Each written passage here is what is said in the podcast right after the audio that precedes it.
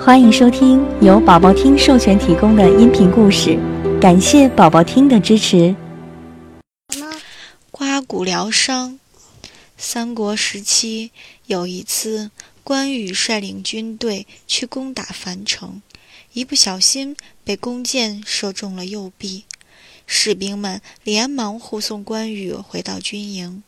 医生把箭头拔出来一看，果然是有毒的弓箭，而且刺得非常深，毒素已经渗入骨头了。军医都没有见过这种毒，就到处寻医问药。这件事被一个叫华佗的医生知道了，自告奋勇前来医治关羽。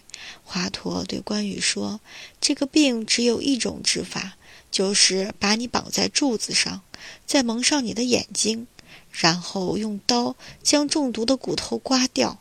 关羽听了，笑笑说：“不需要这样麻烦，你只管开刀治疗就行。”说完，就伸出胳膊让华佗开刀，自己一边喝着酒，一边跟士兵下棋。